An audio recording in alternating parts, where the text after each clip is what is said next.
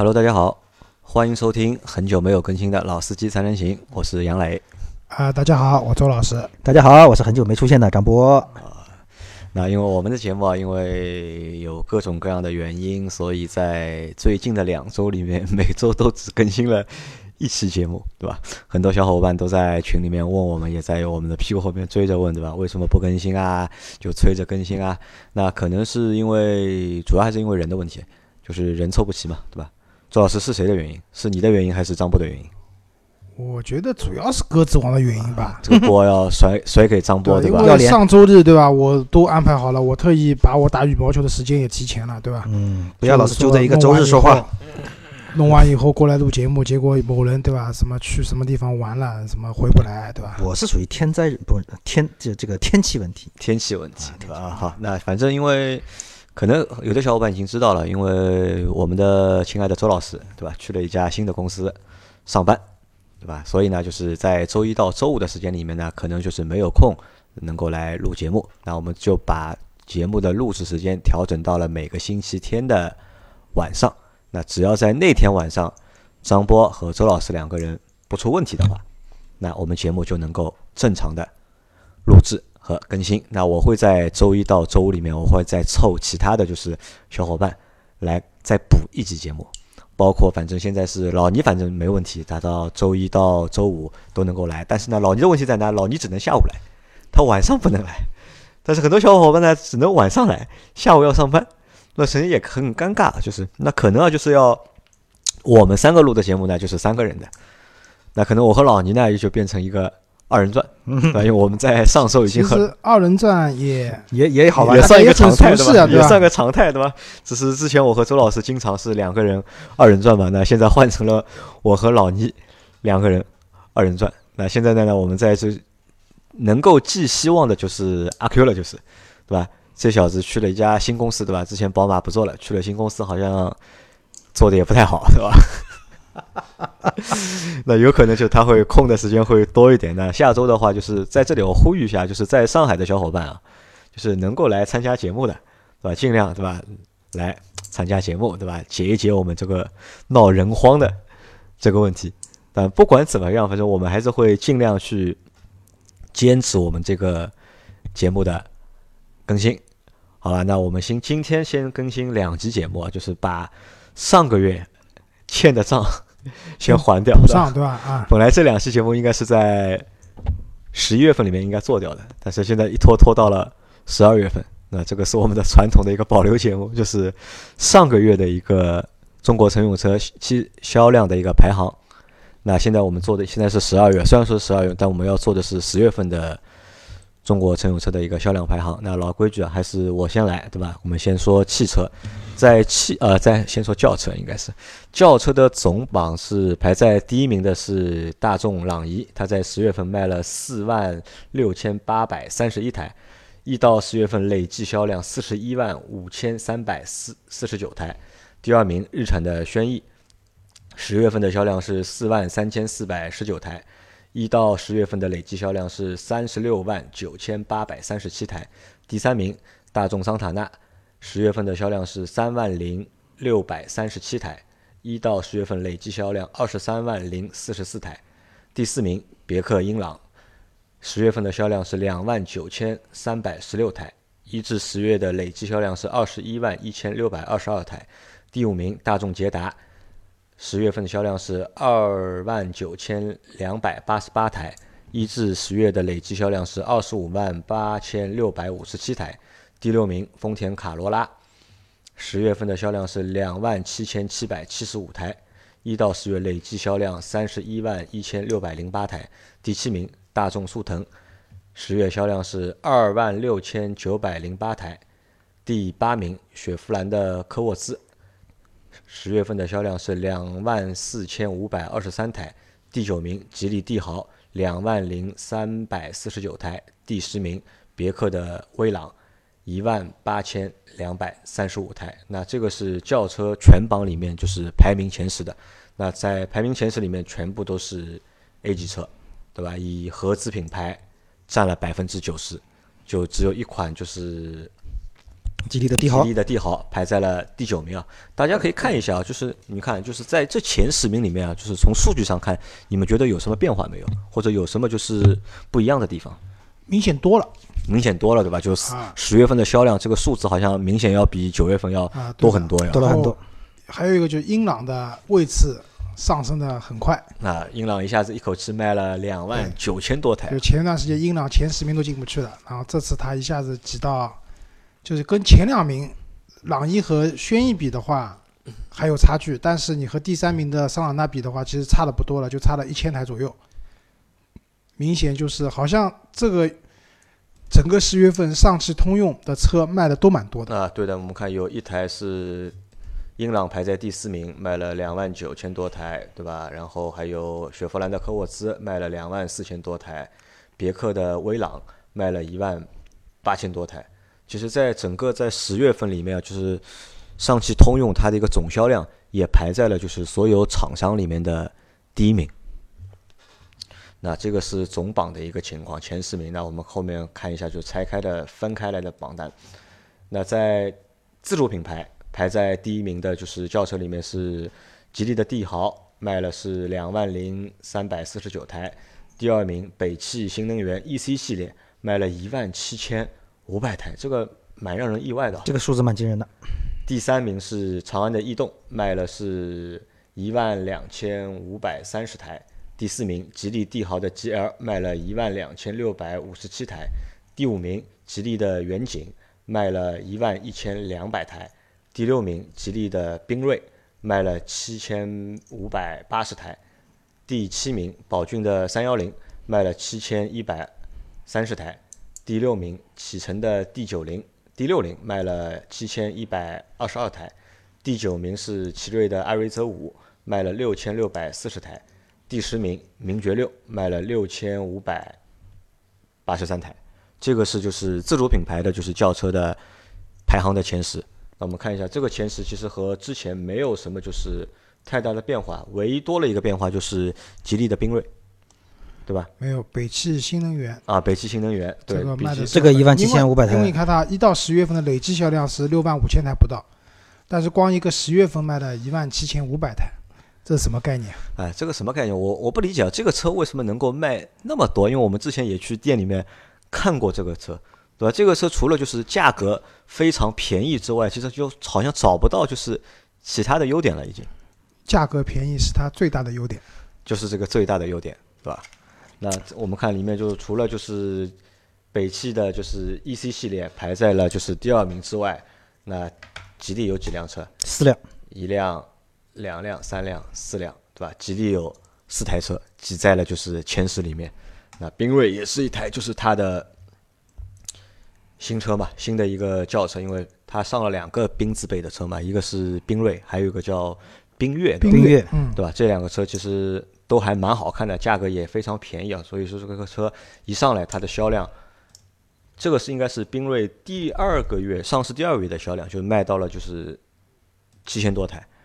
那可能啊，就是在从今年开始啊，我觉得可能从今年开始啊，吉利它将霸占就是轿车和 SUV，就是在自主品牌里面的就是这个榜单，它可以霸占一半。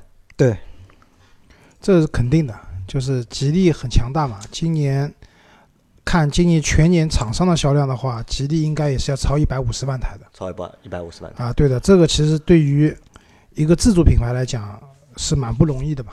当然，这也得益于吉利本身它的产品线，对吧？就之前我们去试驾那个博瑞和博越的时候，我们可能提的一些建议，大大家觉得我们好像有点黑他们，但事实上，那两台车作为它相对来说比较高端的车型来讲的话，确实有蛮多点可以去讲的。那可能有好，可能有不好的地方。但是到了缤瑞、缤越这边的话，因为它的价格便宜的嘛，然后它的外观啊、各方面啊、设计感啊各啊方面都上去了，对的。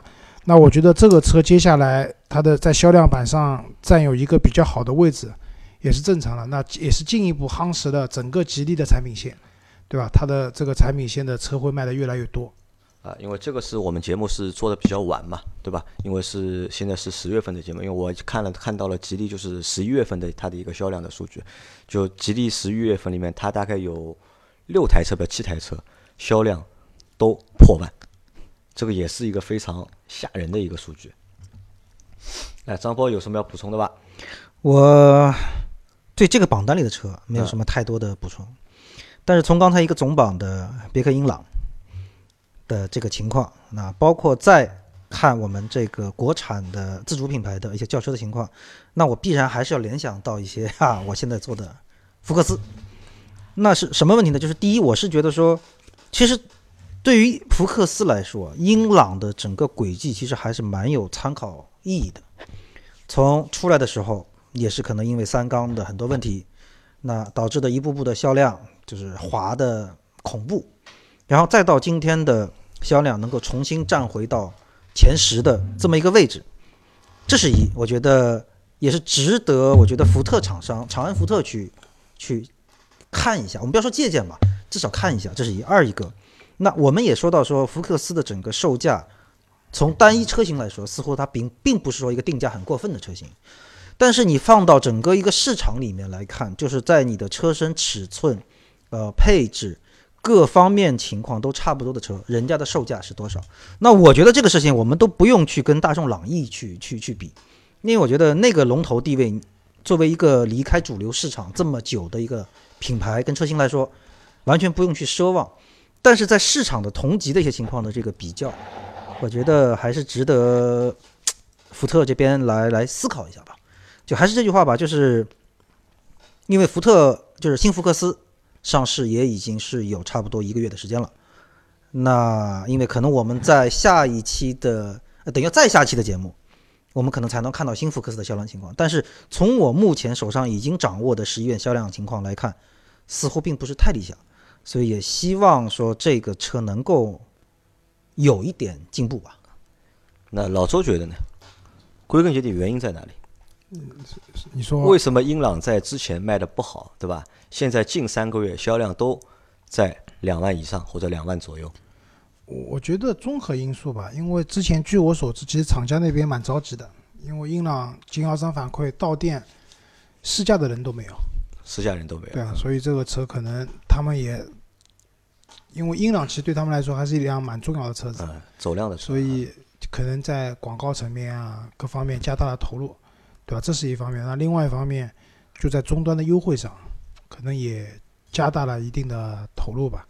因为经销商那边要卖车的话，这个降价能降多少？其实一方面经销商自己要卖，另外一方面厂家那边其实会给一些政策，对，对吧？你大概降到什么样的程度，厂家会不会有一些补贴等等，对，因为。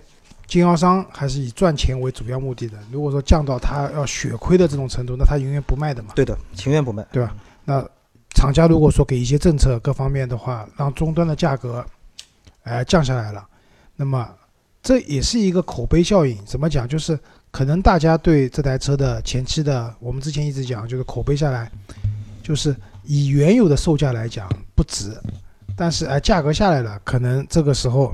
我们平时看一些汽车网站，什么都会看到的嘛，就各个地区的车市，对吧？官方有个官方报价，还有一个 4S 店的一个报价，有一个。那如果你哇一看，英朗，对吧？优惠五万，对吧？什么六万多元起，对吧？那你肯定有吸引力的嘛。然后你可以去到店看看啊怎么样啊。然后如果在金融上面再有一些政策，对吧？什么免息分期等等的，那。我觉得销量就上来了，因为车本身来讲并没有那么差，它不是说差到这个车没法买，对吧？而且再怎么讲，人家也改独立悬挂了，对对吧？啊，就像我们现在群里面很多小伙伴也在说哈，说这个新福克斯如果能降价多少多少万，那销量肯定会怎么样？对我觉得首先第一啊，你是要让大家有这个兴趣，那不管是因为你车本身的硬件的，还是说你在营销的手段上的，还是说你的终端价格上的，你总得有一个东西吸引大家去看，先去看了。然后才有可能去触发人家购买的这个欲望和冲动。因为我觉得像 A 级车市场，其实产品同质化，其实也不包括 A 级车，包括 B 级车也好，SUV 市场也好，其实产品的同质化非常严重，对吧？能让大家就是眼前一亮的，可能就是一个优惠的力度，或者这个折扣的一个力度。因为就最近我们在研究个问题嘛，就是不同价位，就是消费者的心态可能是不一样的，对吧？就是像这种嗯 A 级车市场。就我们讲紧凑型，它原始的价格可能大家都定在起起步的价格都在十万元以上，对，对，然后一直卖到十五六万这样的一个一个价格。那以前可是可行的，一个大家可选择的车型少，然后自主品牌做的也不是特别好。当你有这个预算的时候，你你可选的车型并不是很多，那么终端优惠个五千一万的你就买了。但现在不一样了，现在的环境是第一，B 级车的价格也下探下探的非常厉害，对吧？现在十五万可以买 B 级车的，对十五万对吧都能选，迈腾也能选，对吧？啊对吧？帕萨特也能选，可以可以买 B 级车了。那第二个还有一个很重要的原因是，自主品牌啊就做的车啊，就是质量啊、设计啊各方面啊都都上去了，对吧？我们举个最简单的例子，新的一代的秦，啊，对吧？秦秦 Pro 也出了燃油版，对吧？那个车子也蛮便宜的，但是虽然它是比亚迪嘛，但是我们不得不讲，就像人生讲的，它基础太差了。这一次的这种外观内饰的这种进步是巨大的，对吧？那对大家来讲的话，可你可选择的范围也很多了。那这个时候加上你的产品本身可能有点硬伤，对吧？悬挂有的可能悬挂不太好，大家大家讲个板车悬挂，或者最近比较流行的这个缺一个角的这个缸，对吧？缺一个缸的这个发动机等等。那即使你说不抖，对吧？抖动度不厉害，都是属于可接受范围内的。但是大家有那么多的选择的情况下，为什么要选？为什么缺一个缸的选你呢，对吧？对，而且你的价格又没有有显啊优势的情况。那这个时候你降价降下来了，降得很厉害，真的很厉害，对吧？以前我们讲什么七折报，对吧？那现在不是六折朗了嘛，对吧？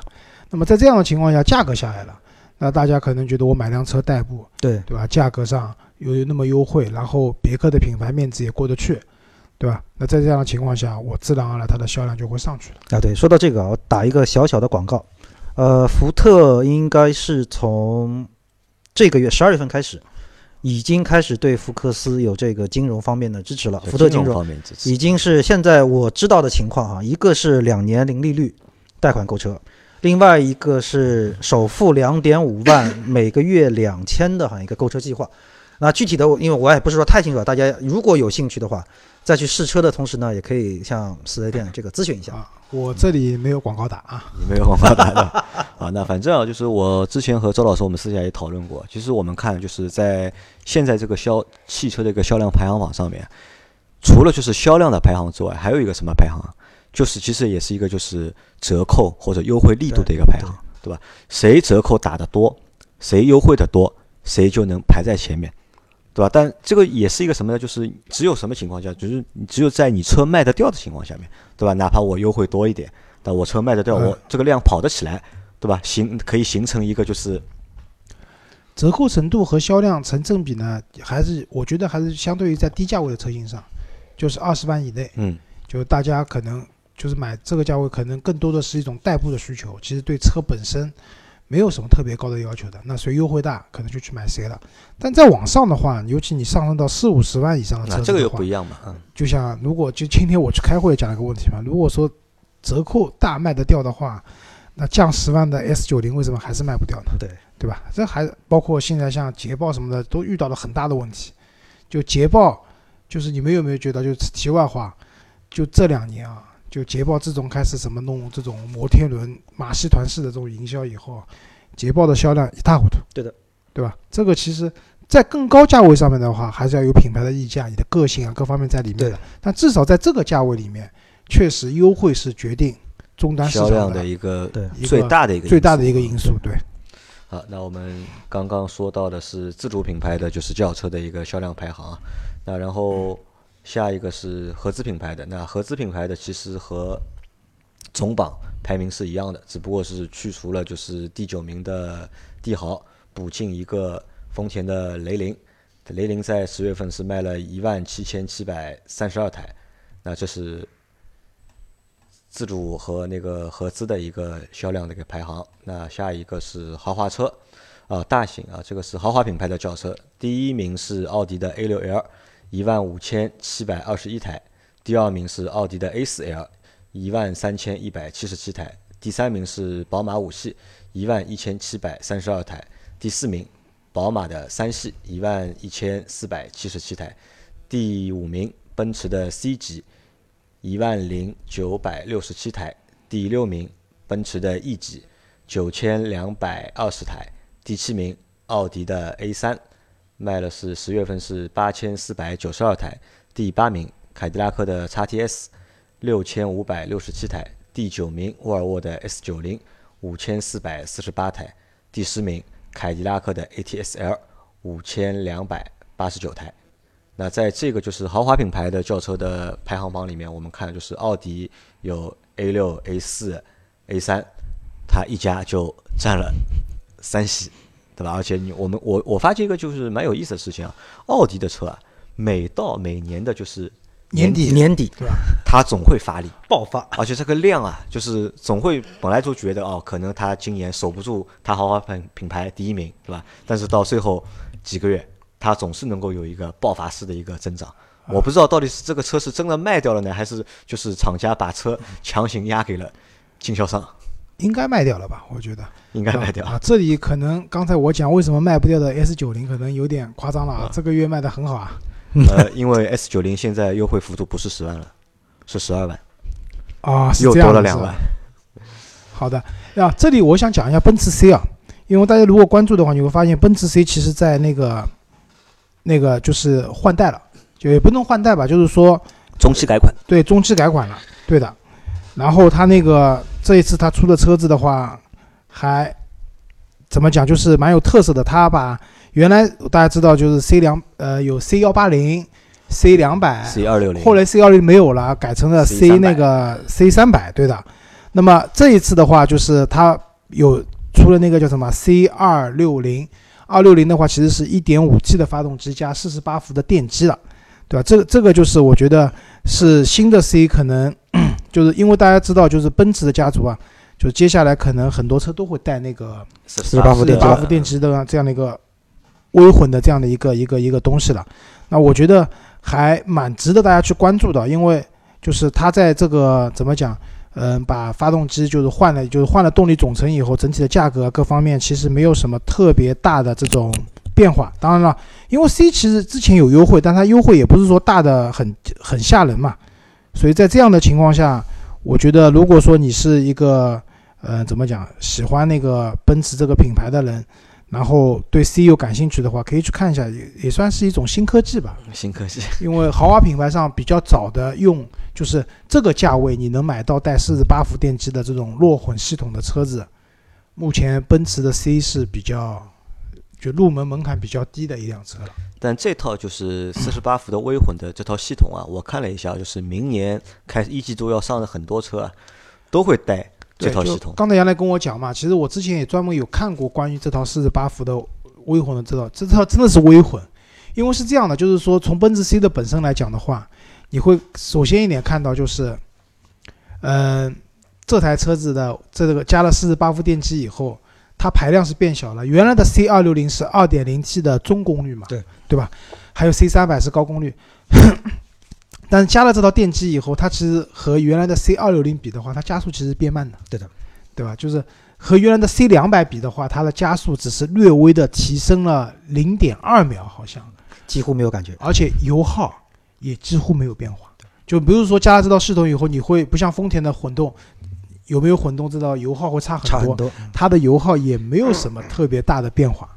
那我觉得，就大家在加这个四十八伏电机呢，一个是呢趋势所向，就就是做传统内燃机的这些车子啊，要想办法的降低它的排量，去规避一些就政策上的问题都那么要去那个嘛，就平均油耗五升嘛，对吧？啊。对的，那么在这样的情况下，你你就是简单粗暴的去减掉一个缸，可能大家不太能接受。那么我把排量降低，同时去加一套，其实作用怎么讲微乎其微的这一套电机系统的话呢，大家的心里的感受会好一点。你毕竟 C 幺六零卖的也不是很就是不便宜啊。呃，就是只能跟其他的一些豪华品牌比，就是入门价格会比较便宜一点，对吧？那么在这样的情况下，嗯，大家会去加这一套东西，因为接下来其实福特啊，对吧？包括其他各个品牌都会去加这套东西都。有这套计划在里面。那我倒觉得就是三缸啊，就很多三缸车啊，就是配一套这个，可能啊会对用户就是或者消费者心里啊，能够弥补就是缺一个缸的那个小小的就是心理的缺憾。啊对的，因为虽然这套系统它不能单独的驱动车辆，但是在你车辆在起步的时候呢，它多多少少是可以给发动机帮点忙的。对，那也就可以把三缸在起步时候的一些不足，什么抖动啊，或者说动力输出不够啊这些问题去弥补掉。是一个比较好的方式，我觉得。那既然说到这儿，那我再插一句，就是福克斯可能会有这方面的计划。欧洲版本，欧洲有对版本是欧洲有对吧有，但这里我有个问题啊，是不太理解的，大家可以分析一下，就为什么 A 六 L 那么老的一个车，对吧？它一个月还能够卖一万五千多台，一个是对吧？就是我们我们想象一下，如果我们要换一台 C 级车的话，你们会不会选 A 六 L？因为我本人嗯可能还是偏奔驰多一些啊，但是我不得不说一句话的就是，A 六 L 你虽然说车型相对来说不是很新，但是它能给你的东西基本都有了。要不管说是面子也好，这个舒适度也好，那整个一个操控驾控的这个感受也好，你似乎说很难在它身上找到一个说很大的一个硬伤。所以我觉得它能够卖到这个程度，我不觉得奇怪。我我是觉得 A 六是在中国一个比较特殊的车型嘛，就是很多人在，因为我们都是很家庭用户的人，可能就是对于我们来讲，我们选择车辆是很自由的，对吧？我想选奔驰，我想选宝马，我想选什么怪里怪气东西都可以的，但是还是有很多的用户，他可能经商，或者说是他和政府部门打交道等等，那么这个时候 A 六是一个很安全的选择。对。就你开辆 A 六，既不会显得你这个人很出风头、很嚣张，但是呢，也不会显得你这个人档次很低。我我怕你没有实力跟你做做生意或者怎么样，所以 A 六是一个比较那个。另外一个呢，因为这次车展新 A 六其实也也亮相了，接下来应该明年新 A 六是要上的。在这样的情况下呢，A 六现在整体来说它的优惠幅度还是比较大的。啊，三十万对吧出？头吧，比较大的，就是我刚才讲高价位的车子不看优惠，但是在 A 六这个车型上是个例外，就是相对来说大家在选择的时候，因为我你们知道我那个宝马五系我买的时候是最便宜的，优惠了十七点五个点，但是现在的优惠什么都收回去了，奔驰 E 的优惠也很小，但是相比之下 A 六的优惠是非常大的。你想，而且 A 六是比较特殊的一个车型是，它可以花相对很低的钱，比较低的钱买掉 V 六版本的车子的，就它的那个三菱 FSI，虽然动力不怎么地，但好坏是个六缸发动机，对，那个车子可能就三十万出头，对，就能买到了。这个我相信对很多有六缸情节的人来讲，也是一个有吸引力的地方。对，所以其实刚周老师刚才说的这个安全，真的是在 A 六身上体现的蛮明显的。好，那我们再下一个榜单，就是大型轿车、中大型轿车的一个排行，排在第一名的是奥迪 A 六 L，十月份是一万五千七百二十一台，第二名是宝马五系，一万一千七百三十二台，第三名奔驰的 E 级，九千两百二十台，第四名凯迪拉克的 x TS，六千五百六十七台，第五名沃尔沃的 S 九零，五千四百四十八台，第六名丰田的皇冠。三千两百六十三台，第七名宝马五系的新能源两千一百六十四台，第八名大众的辉昂两千零九台，第九名红旗的 H 七一千一百零四台，第十名凯迪拉克 CT 六六百九十三台。那这个可能就和前面那个豪华品牌那啊，个我的排的差不多。宝马五系对吧？终于在不加就是插电混动版本的情况下超过一级了。超过一级了，对吧？好，啊那超过一级之后，我们看到就是 当中有一个自主品牌红旗的 H 七啊，红旗的 H 七它是从一月份到十月份累计的销量是四千五百三十一台，但是在十月份它就卖掉了一千一百零四台，零四台，那这也是在十月份它也算算卖的比较多的一个月，但我们对这台车还是比较陌生的。对吧？也搞不清楚，就是这个车为什么能够一下子卖那么多？那红旗 H 七算不算一个很安全的车？不算，不算，对，这个反而不安全啊！就是一般人我觉得还不太敢开这个车。因为实话说，就是你你你你你，咱们就像刚才周老师说，从商的一个人啊，就自己做生意啊或者怎么样，你买了奥迪 A 六 L，就大家不会觉得你有什么问题，但是你买个红旗 H 七，大家有的时候会觉得说，哎，你这个人的投资啊，是不是眼光会有一点好听点叫独到，说的不好听点就是有点奇怪。啊。那你这种奇怪，可能你反映在你的商场上，因为大家做生意现在也都谨慎嘛，就会觉得对你这个人会会有一点点的怀疑的成分在里面，所以我是觉得 买红旗 H 七真的不安全。我觉得我的想象就是，呃，如果是我的话，我朋友开红旗 H 七的，我可能给他起个外号叫红旗哥。对红旗你就会觉得他很奇怪，这个人。对的，现在我办公室里面有个光头强，对吧？再配个红旗哥，完美。我想说一个，就是 CT 六对我也想说 CT 六，对，CT 六因为什么？就是十月份嘛，因为还是老的嘛，就这次车展不是公布了那个新的那个 CT 六嘛？就新的 CT 六，我个人觉得这个车还不错的。为什么？就是从动力系统，因为大家知道，就内燃机做到今天这种程度的时候，其实已经没有什么特别可以突破的点了，对吧？可能那个 QX 五零的所谓的可变压缩比是一个可以讲的点，但这个东西其实很难讲清楚，普通人也不太能理解压缩比变得又怎么样呢，对吧？那么，但是在那个这台 CT 六上面，接下来它用的那条二点零系统，二点零涡轮增压加那个。呃，十 AT 的变速箱，对，这个是可以看到的。第一个，对吧？十 AT 档位数够多，对吧？那第二个的话，它那个二点零 T 四缸发动机是带那个断缸功能的。断缸，对。就以前我们断缸功能其实不是一个说很新鲜、很高级的东西。但是以前我们看到带带光断缸功能的车子，通常要在 V 六以上版本，甚至是 V 八，对吧？对吧？就是缸体多了以后，你再跑一些匀速的高速上跑匀速的时候，这个时候你发动机负荷很小的，那你缸体多的话其实是浪费油嘛。那么这个时候把缸关掉一半就可以省油。那么在 CT 六上面，就其实包括叉 T 四啊。就叉 T 四其实卖的也蛮好的，这个车子新上市了以后，就是他们都带了这样一套功能的这个动力系统，至少我是用户的话，我会觉得啊，这个车可以在燃油经济性方面各方面可以给我带来帮助，这是一点。另外一点的话，新的 CT 六是真的大，而且真的那个车子的车长五米二多，就是大家可以想象一下，就这个车得有多大？凯迪拉克车本来看着就显大，对，所以就是。可能你花三十多万的价格可以买到一辆超大的车子，可以装一个很大的逼，对吧？对，而且而且这次 CT 六的外观确实是做的很漂亮，我身边已经很多人在说说这个车真的漂亮。就漂亮不漂亮呢？我觉得仁者见仁。我觉得外观其实还过得去吧，但至少就是你花这点钱可以买到一辆超大的车，然后动力上面嘛确实有点花头可以看看的，也算是不错的。就大家如果说有预有有一定预算想要去买一辆这种。不一样的就是不一样的 C 级车的话啊，CT 六大家可以去看一下。对，而且相对来说，就是相对可能比较相对年轻一点的消费者啊，就是对凯迪拉克这样的一个接受度可能会高一些。啊，对的。然后，如果你是一个非常与众不同的人的话呢，那么不怕光头开路虎，就怕大众带字母的辉昂 啊。周老师也安利大家，其实这个车现在优惠也蛮大的，其实大家可以也可以看一下，就是内在品质是 OK 的，好吧？内在品质是 OK 的啊。广告时间啊，哈，到了啊。那我们再下一个榜单是 B 级车的一个榜单，排在第一名的是大众的迈腾，十月份卖了一万六千三百二十四台，一到十月累计卖了十九万八千四百六十台。第二名本田的雅阁，十月份卖了一万六千两百九十五台。第三名丰田的凯美瑞，卖了是一万四千三百九十四台。第四名奥迪的 A4L 卖了一万三千一百七十七台。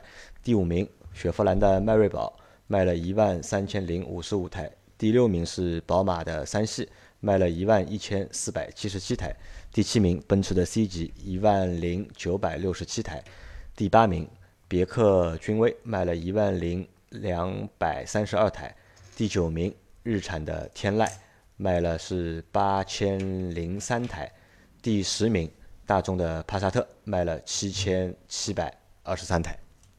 那在这个 B 级车的一个榜单里面，我们去看啊，就是豪华的，就是品牌和合资普通的合资品牌都混在了一起，对吧？就没有一辆是自主品牌，因为自主品牌的确也没有在 B 级车这个行列里面，我们也找不到就是有多少台车是自主品牌的。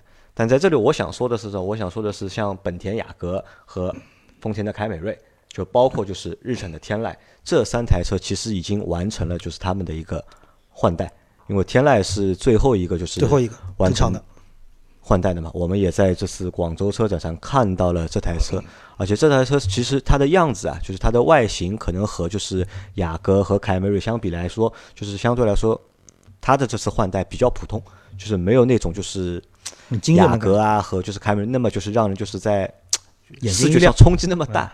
但是天籁好像这一代的天籁的它的一个动力，应该是这三台里面。最强的一台车，因为这三代里面，你看雅阁对吧？一点五 T 或者是二点零混动，对吧？凯美瑞也差不多这种情况。哎，天籁给你搞了个二点零 T，二点零 T 啊，就是这个级别里面加速最快的车子。对吧？这个我觉得，而且天籁素有沙发，就日产沙发厂的那个嗯说法嘛。那我觉得天籁这个车我还蛮感兴趣的，我回头会去看一下。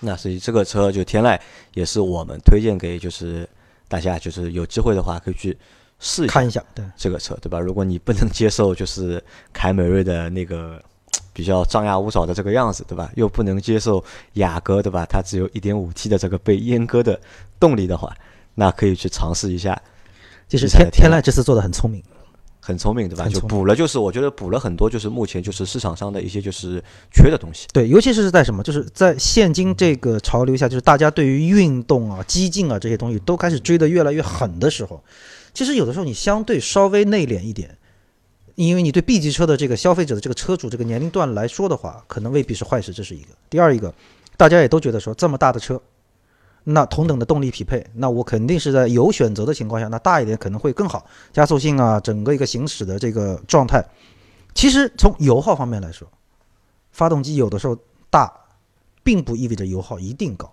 反倒是大车配小发动机的油耗可能会更高。所以我为什么是说从各方面来看的话，天籁这一次其实做的还是蛮聪明的，对市场的研究还真的是蛮蛮蛮透的。就张波讲的，让我想到以前我最早时候的还没有太多涡轮增压的年代，我们有争论过一个问题啊，就是做传播的时候，家用车的黄金排量到底是一点六还还是是二点零？2.0也当时因为一点六有购置税补贴嘛，就大家都在鼓吹家用的黄金排量一点六，其实不是的。一点六的车子你跑高速是省的，但市区里面很多车的一点六车型，比如说马自达三那个时候，一点六的四 AT 的变速箱跑市区油耗远远要超过它的二点零的版本。对，为什么拉不动？对吧？好，那我们再下一个榜单，下一个榜单是这个其紧凑型的。实那紧也没有凑型其太实就是多花头，和就是总榜差不多了。的就是前十名是一样的，一模一样的。一模一样对吧？那再看一下，看一下小型啊小型车呢，排在第一名的是本田飞度，一万三千三百七十台，一到十月份也卖了超过了十万台。第二名是大众的 Polo，卖了一万两千八百零九台。第三名雪佛兰的赛欧卖了一万一千一百三十七台。第四名宝骏的三幺零卖了七千一百三十台。第五名起亚的幻驰卖了五千五百零九台。那这就是小型车的一到五名的这个排行，其实也没有什么太大变化，对吧？当中就是周老师说是大众 Polo 是明年要换代，对吧？啊，明年换代？就这个它这个换代换的大不大？呃，变化大不大比现在大，。要要大，呃，现现在大，对吧？好，那我们再看一下，最后看一下就是电动车的一个就是排行啊，排在第一名的是北汽新能源的 EC 系列，就卖了啊，你这个怎么跟上面数据不一样的了？啊不一样，对吧？啊，可能这个是统计表的时候有点问题啊。那第二名是华泰的，就是 EV 幺六零，卖了五千七百三十六台；第三名是奇瑞的 EQ，卖了五千五百四十七台；第四名江铃的 E 两百，卖了四千七百零四台；第五名是宝骏的 E 幺百，卖了三千一百二十六台，对吧？那这个就是其实新能源的车子都卖的蛮好的，你发啊现吗？每个月都能卖几千台，对吧？对的，因为这次车展大家看到了那个新能源的那个就是纯电的那个叫什么轩逸，对吧？轩逸其实用了一套凌风的老的那套三电系统，但是总体来说，因为利弗这辆车其实在这个圈子里面，大家就是被誉为全世界卖的最多的纯电动车嘛，就是它的那套东西还是不错。但轩逸有个硬伤，就是因为它的就是油车改电车的这个痕迹太明显了，它的那个底盘里面的电池，包括它的那个三电的控制系统。把后排的座椅的那个空间位置都侵蚀掉了，所以它那个车得非常的后排会很高，就底板很高，坐的很难受，好吧？大家可以期待另一台车，应该明年也会要上了朗逸的纯电动版，对吧？啊，大概吧。啊，好，那轿车的情况就这样了，对吧？那感谢大家收听我们这期的节目。那下一集我们会说 SUV、MPV MPV 的销量情况啊。谢谢大家，拜拜。拜拜。